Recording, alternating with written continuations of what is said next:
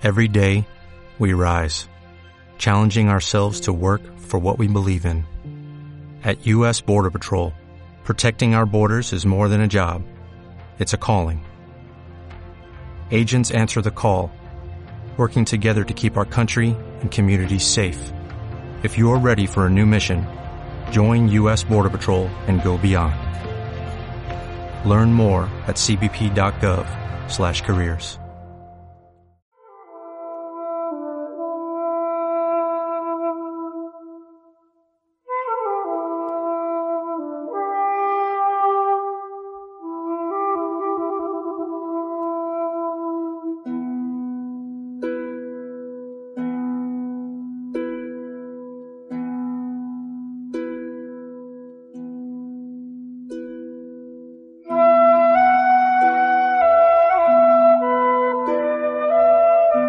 Hola Rubén, ¿qué tal estás? Estamos encantados de tenerte en el Viajero Accidental en Radio Viajera. Hola, pues muy bien, muchas gracias por la invitación. La verdad es que es un placer estar aquí con vosotros.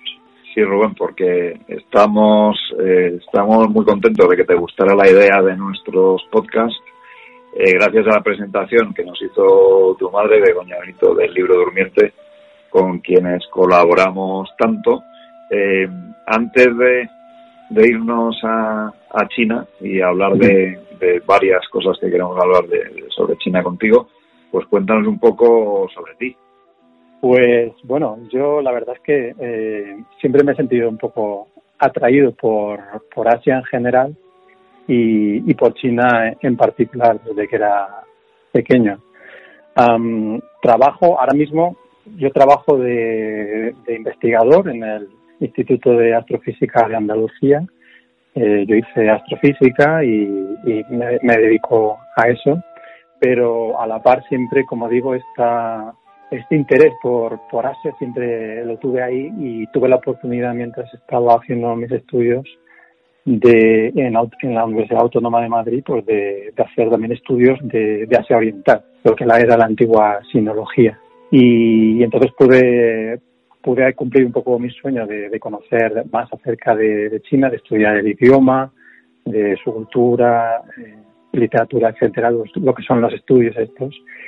Y, compaginé un poquito mi trabajo con eso, pues pudiendo irme allí a, trabajar de, de, en la universidad y luego pues varias veces estuve temporadas largas allí, además del trabajo previamente para estudiar el idioma posteriormente pues haciendo otro tipo de colaboraciones. Sí que continúo con mi con mi relación con China um, digamos periódicamente. Eh, pues siempre ese morriña que tienes por por el por el país entonces siempre me hace ir para allá eh, por un modo o por, o por otro y luego también desde muy pequeño pues eh, comencé estudios uh, musicales y eh, pues eh, violín y todos los estudios que llevan de armonía, contrapunto, etcétera. Y más tarde me sentí atraído por lo que es la música antigua, estoy haciendo flauta de pico, un poco de clavicémbalo. Y claro, cuando fui a China, pues mi, digamos, bagaje musical y mi amor, pasión por la música, pues me hizo que, que tuviera ese interés y, y, y, al estar allí, la facilidad para, para poder acercarme también a esa otra parte de la cultura china, que efectivamente igual en, en los estudios de, de Asia Oriental no, no, se, no se acerca para nada.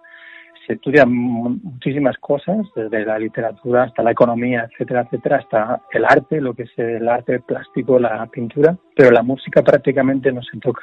Entonces, digamos que decidí aprovechar y mientras estuve en, China y, cuando la sigo visitando, uh, pues aprovechar para ir estudiar. Estuve en Conservatorio de Shanghai, digamos, es mi uh, centro de referencia en los últimos años y, tengo varios uh, colegas allí también en Nanjing que suelo ir bastante. Así que digamos que aproveché para poder indagar más en, este aspecto que también está forma parte de, mi vida. Eh, que es la música.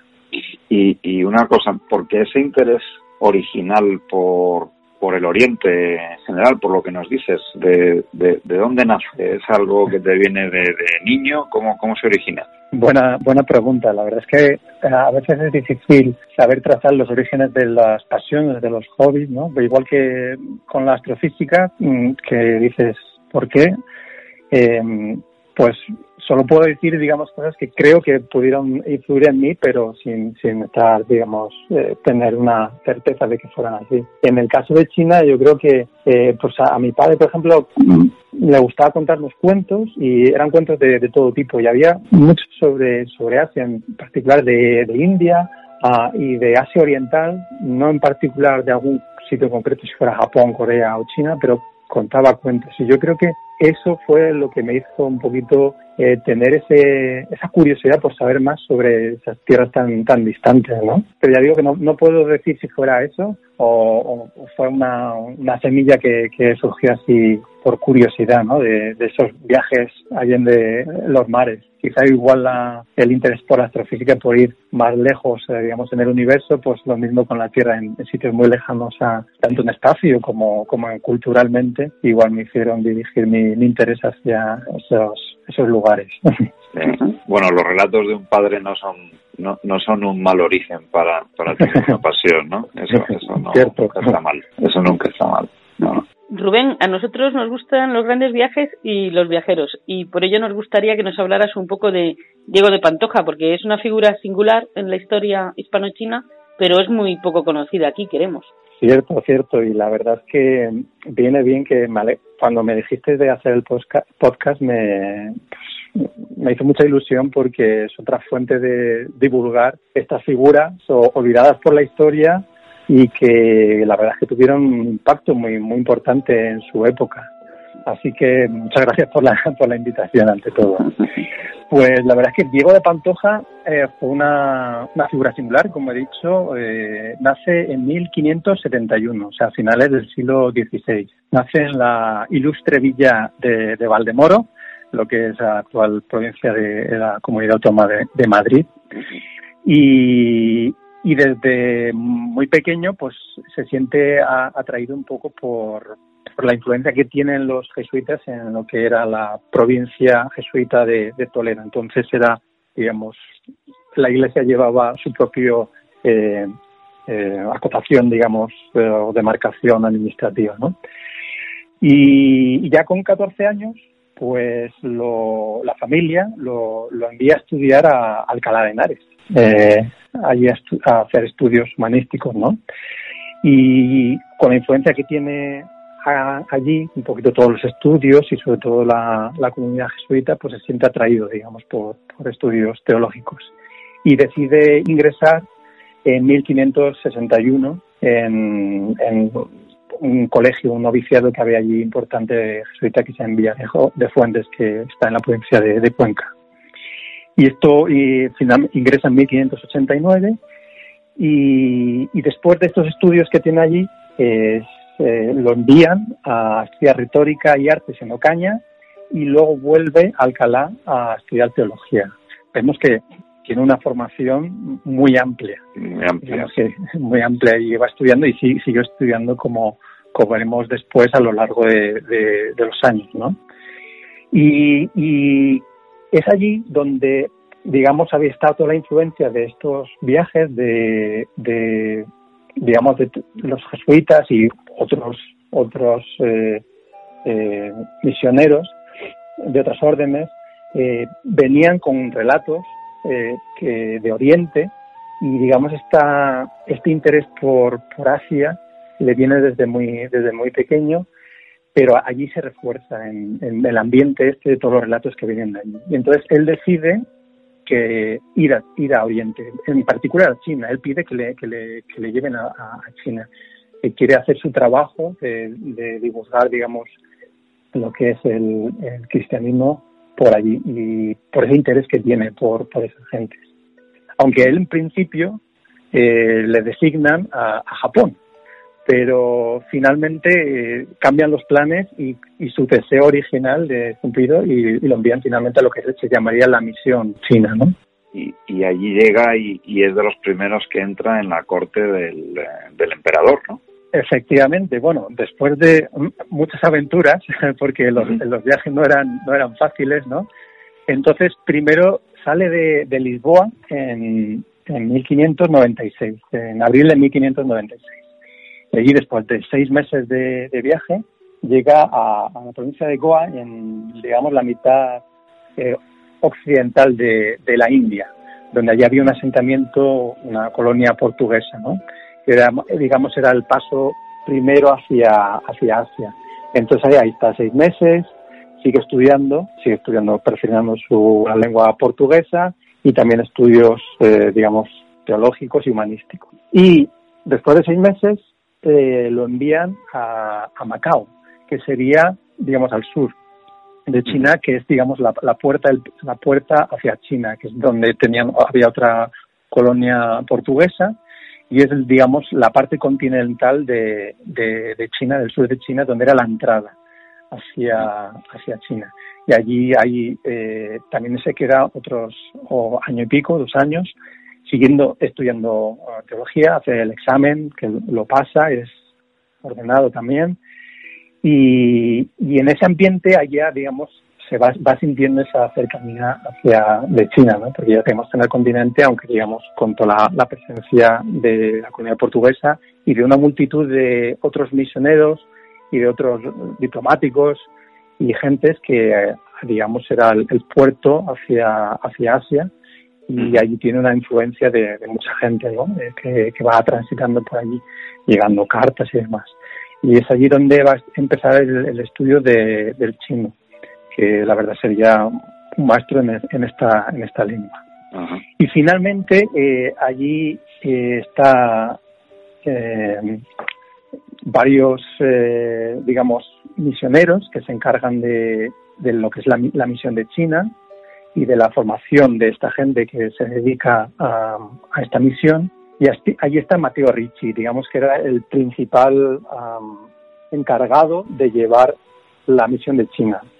La particularidad de, China con respecto a, los jesuitas y a la, la conversión es que así como en otros sitios decidieron empezar, digamos, por el pueblo, y vieron que, en China lo más importante era llegar desde arriba, es decir, tratar de llegar a las más, más altas esferas, a la parte administrativa y política más importante, y, y esa, esa creencia era que, digamos, luego si se convencía a las altas esferas, a los, al emperador y a la corte, podría luego eh, difundirse y llegar hacia abajo, porque la verdad es que se hicieron varios intentos y era muy, muy difícil entrar en China. Entonces se vio que lo mejor era eh, poder llegar directamente al emperador.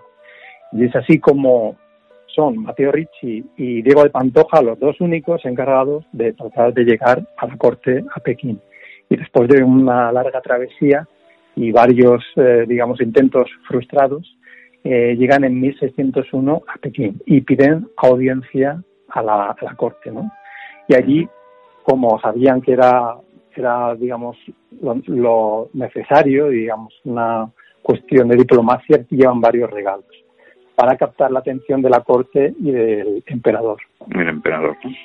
Y entonces, eh, después de varias, eh, digamos, intentos, cartas, hace todo el proceso un poco lento, hay que llegar a través de hacerse amigos, de letrados, que eran los que, digamos, estaban en, la corte, eh, tienen que redactar varios memoriales o cartas, tienen que estar muy bien redactados porque en China, pues, lo que es la lengua escrita y una buena presentación eran muy importantes, ¿no? una buena argumentación. Y finalmente consiguen la audiencia en la, en la corte y llevan varios regalos. Allí presentan, entre otras cosas, llevan pues dos relojes, llevan varios cuadros, entre ellos llevan un digamos, mapa de, lo que es San, Lorenzo del Escorial, por el interés que tenían de mostrar cómo vivían otros reyes o emperadores, ¿no? equivalentes en, otros lugares del, mundo. Y además llevan lo que es un, un clavicordio, ah, que es un instrumento de tecla de la época, y, creen que esto le va, um, va a ser de interés a, la corte. ¿no? Y de hecho ese Diego de Pantoja, el encargado, el que aprende a tocar el clavicordio, aprende a, digamos, repararlo, es un instrumento complejo, a afinarlo y a, y a enseñarlo. ¿no? Y en esta audiencia presentan estos obsequios y justamente son los, los dos relojes y el clavicordio los que llaman mucho la atención. La corte, pues, tiene una larga tradición, digamos, de tecnológica, ¿no? y estos instrumentos complejos de mecánica llaman mucho la atención. Y entonces, eh, digamos, consiguen esta audiencia, consiguen eh, quedarse allí y es gracias a la necesidad de explicar cómo funcionan los relojes, cómo, digamos, tienen este contacto continuo en la, en la corte durante unos meses. Entonces van enseñando allí a, a repararlos, a ponerlos en funcionamiento y el clavicordio también tiene una parte importante porque es un instrumento más grande que los relojes, también es mecánico y, entonces decide el, em, el emperador que poner a cuatro eh, letrados allí, a cuatro eunucos que aprendan a tocar el clavicordio. Entonces es Diego de Pantoja el primero eh, que enseña a tocar instrumentos de tecla occidental y enseña música occidental en China, en la historia que conozcamos, ¿no? Y, fue esta, esta entrada de la, la, música la que hizo, digamos, que pudieran poner el pie en, en, la corte y, digamos, que tuvieran esta afinidad directa con, con lo que fueran las más altas esferas de, de, China. Y esto les valió la presencia de los jesuitas, de los misioneros en la corte a lo largo de dos siglos. Gracias a este eh, primer intento de, Mateo Ricci y de Diego de Pantoja, y a, digamos, a la habilidad musical y al interés que tenía en la corte por, por la música y por los, digamos, aparatos mecánicos que hizo que se pudieran quedar allí y establecer una serie de intercambios culturales importantísimos.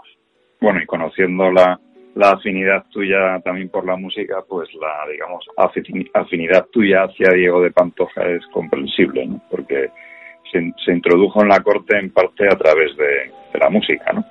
Efectivamente, a mí cuando conocí la, figura de Diego de Pantoja y más esta relación uh, musical, eh, pues la verdad es que me sentí muy, muy, muy apegado a esta figura y, pues decidí, digamos, eh, dedicarle un homenaje a través de un, programa musical que diseñamos y que eh, el Instituto el Instituto Cervantes eh, decidió también acoger entre una de sus muchas actividades en el año 2018.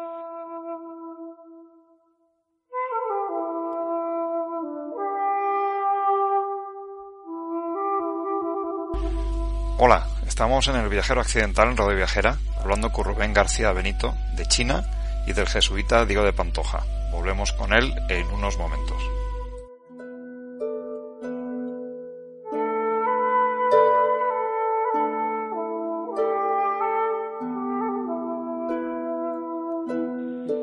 porque si, pasamos ahí, porque eh, efectivamente 2018 fue el año en el que el Instituto Cervantes eh, conmemoró eh, la figura de Diego de Pantoja. ¿no? no solo el Instituto Cervantes, asociado a ello el Instituto Confucio. ¿no? Y a nosotros nos, nos interesaba mucho conocer más de esta institución china, el Instituto Confucio, pues por, por saber cuáles son sus actividades, sus, eh, no solamente en España, sino cuál es, digamos, su, su objetivo, su objeto eh, mundial, porque tú colaboras, colaboras con ellos, ¿no? Sí, efectivamente. Pues fue en, en, todo el comienzo, de, digamos, de, este homenaje a Diego Pantoja musical que, que hicimos, fue, digamos, eh, apoyado desde el principio por el Instituto Confucio de Granada, en el que solemos colaborar aquí, eh, la agrupación que la que formó parte, que es Todos los Tonos y Aires, que es la primera agrupación de música antigua china y de las relaciones entre musicales y culturales entre China y Europa, junto con mi eh, colega Abigail Horro, tenemos esta agrupación entonces solemos colaborar con, el Instituto Confucio de, Granada y les ofrecimos eh, este programa. Y enseguida, esto fue 2017, enseguida dijeron que era, una idea maravillosa y se la hicieron remitir al Instituto Cervantes, que paralelamente estaba preparando ya los todos los preparativos del año Diego de Pantoja 2018, que nosotros eh, no sabíamos que estaban eh, preparando eso y entonces encajó perfectamente en sus actividades y lo acogieron con muchísimo entusiasmo y la verdad es que hicieron un trabajo ímprobo por llevarnos a, allí a Pekín y a Shanghai con una gira de, conciertos en la que fuimos eh, eh, la agrupación Iliber Ensemble a la que invitamos a participar en el proyecto ya que esto es una digamos un homenaje a Diego Pantoja y al intercambio musical. Entonces eh, era una combinación de lo que era música europea y música china. Entonces entre las dos agrupaciones hicimos este programa y, gracias al Instituto Cervantes pues eh, nos llevó allí a China. Como digo, fue al contacto con el Instituto Confucio de Granada que, nos puso en contacto con el Instituto Cervantes. Y luego a la vuelta de China, el Instituto Confucio de Madrid nos llevó a, digamos, el origen de todo, que fue Valdemoro. Y allí hicimos un concierto que guardamos con muchísimo cariño, que fue en la iglesia de Nuestra Señora de la Asunción, que es donde fue bautizado Diego de Pantoja. Y la verdad es que el Ayuntamiento de Valdemoro, la parroquia y toda la gente de, de, Valdemoro nos acogió con un cariño increíble y fue un, concierto maravilloso. Entonces, el, el, Instituto Confucio nos apoya en estas distintas fases eh, también y digamos que el equivalente es como el Instituto Cervantes de, en España. Es el instituto que se dedica a divulgar la, la lengua china y la cultura china y tiene, digamos, una, una estructura o una intención prácticamente similar a la de mi Instituto Cervantes. Eh, Rubén, tú has vivido en China y la conoces más allá de lo que se pueda conocer haciendo turismo. ¿Qué recomendarías para conocerla y para, para visitarla a nuestros oyentes? Sí, la verdad es que, es que China es caro, en extensión es casi como 19 veces España. en, extensión y luego de, de personas pues casi un 20% de la población. Entonces es muy difícil para mí poder recomendar porque hay tantas cosas por ver. Entonces tienes desde, si te interesa la historia, la arqueología antigua o, más del periodo moderno, o los paisajes, los bellos paisajes que tiene, o la, gastronomía, que es impresionante, pues tienes por donde elegir. yo siempre recomiendo ir pues a los centros, digamos, históricos, como fueron Pekín, como fueron Nanjing, eh, más moderno, Shanghai, si te gusta la, la parte de, digamos, ciudades más modernas o con tecnología, desarrollo reciente, pues Shanghai, pero luego lugares históricos como, como Pekín Nanjing está Xi'an, con todos los terracotas, los, uh, los guerreros de, de Xi'an. eh, tenemos también Luoyang con unas eh, grutas budistas, con unas eh, esculturas ahí maravillosas. En, en, el sur de China pues tienes un ambiente totalmente distinto, unos paisajes preciosos, estas eh, formaciones cásticas que, que, vemos en los cuadros y a veces en las fotos, que son estas montañas picudas, eh, con unos verdes paisajes. Eh, en el suroeste, lindando con Vietnam, tenemos la provincia de Yunnan, que concentra lo que son prácticamente más de las uh, minorías étnicas que tiene, la, mitad de las minorías étnicas que tiene China un paisaje precioso en el que, digamos, ya está subiendo, va subiendo desde la costa hasta prácticamente ya los 3.000 metros, porque linda con la otra provincia del Tíbet, ah, donde también se puede visitar, que es, maravillosa, y también con Sichuan, eh, al norte, que es la provincia donde están eh, los osos panda y también tienen unos paisajes preciosos. Y ya si nos vamos hacia el noroeste, eh, entramos prácticamente en las puertas de Asia Central, con, digamos, la provincia de Xinjiang, donde tenemos Urumqi, que es su capital, y en la frontera más oeste eh, tenemos ya Kashgar, que era un centro de entrada de todo lo que es la, ruta de, la seda.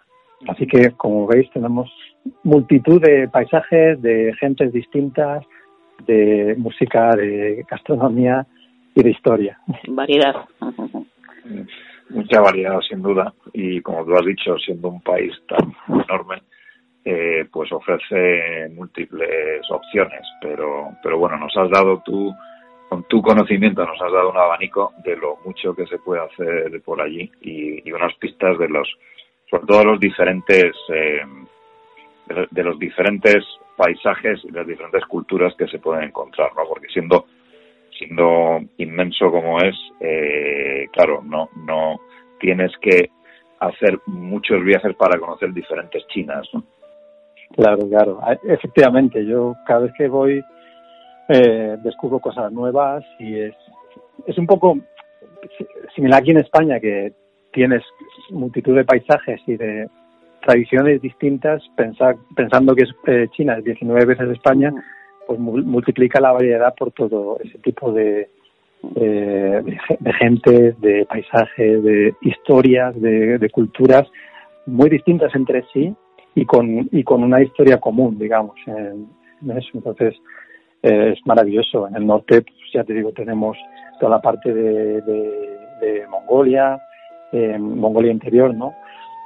Y, y en, el, en, el, noreste tenemos ya hacia las zonas heladas de Jaupín, donde está prácticamente pegado a Vladivostok, donde llega, digamos, el transiberiano. O sea que, como veis, tenemos una gran variedad de, de, de gentes y de, de, cosas que ves. Y de opciones. Eh, bueno, como, como a nosotros lo que nos gusta es viajar, eh, a todos los entrevistados, pues les preguntamos lógicamente que cuáles son sus próximos viajes. O sea que, que lo que queremos saber es qué tienes planeado, no, no ya solo China, sino, sino que tienes planeado en general. Pues eh, cuento un poquito de dónde he estado últimamente. En, desde de octubre a diciembre estuve en viaje continuo, que no, no paré por España. Empecé en Etiopía, uh -huh. después fui a China, que era mi visita anual, y después a Japón. Uh -huh. Y ahora uh, tengo planeado eh, más cerquita y menos eh, exótico, pero también precioso ir a, a Lyon, al sur de Francia, -huh. y posiblemente en, en, verano o para septiembre a Ruanda, con la que ya llevo, sería mi tercera vez en, en Ruanda, con la que llevo colaborando unos años. -huh. Y posiblemente eh, Uganda, a la que todavía no, no conozco, pero tengo también allí eh, gente. ¿Que conoces? ¿Que con los que colaboras? Sí, sí. Con, co colaboramos en, eh, eh, con Ruanda y me invitaron hace unos años eh, por el tema académico de la universidad. Están comenzando ahora en África, de, en general en África, pero en, África del Este hay un, un, buen comienzo de lo que sería la, la astronomía mm. y, y en, en, Ruanda pues eh, tienen un profesor de astronomía que está intentando, en, en conjunto con Uganda, que son dos países cercanos, um, estudios de, astronomía. Entonces, pues para formar, me invitaron allí varias veces y pues tenemos estudiantes y, tenemos cada cierto tiempo, un año, cada dos años, voy allí a, a, pues a dar clases y a estar con los estudiantes y de vez en cuando ellos vienen vienen para aquí. Entonces estamos ahora con ese inicio de este tipo de colaboración y ahora se va a, a hacer más fuerte, ¿no? Con el año pasado que fui a Etiopía, entonces eh, hay más estudiantes de Etiopía, de Ruanda o de Uganda, de Kenia, de Tanzania. Entonces estamos creando una red entre varias varias gente de estos países y de algunos de aquí de, Europa para hacer una red de colaboraciones y, poder, digamos, eh, extender y, colaborar con ellos en, el crecimiento de los estudios, de, digamos, de, astrofísica. Es una pena, pero estamos llegando al final de, de nuestra entrevista. Queríamos darte las gracias por compartir con nosotros tu pasión por China y tu conocimiento sobre este país que sigue resultando algo misterioso. Y también queríamos, claro, que de, que de aquí a un tiempo vengas a contarnos alguna de esas visitas, de esos viajes de los que nos has hablado que tienes en mente. O sea que seguimos, esperamos placer, seguir contando un, contigo. Sí, sí. Será un placer, Seguiremos. muchas gracias, cuando queráis. Seguiremos en contacto, Rubén, muchas gracias. Y, y nada, te deseamos buenos viajes, porque no paras, o sea que, que, que sigue, sigue con ello. Igualmente, pues, igual nos vemos en alguno de esos viajes por ahí. Puede ser. Muy bien, un abrazo. Un abrazo. Gracias. Muchas gracias.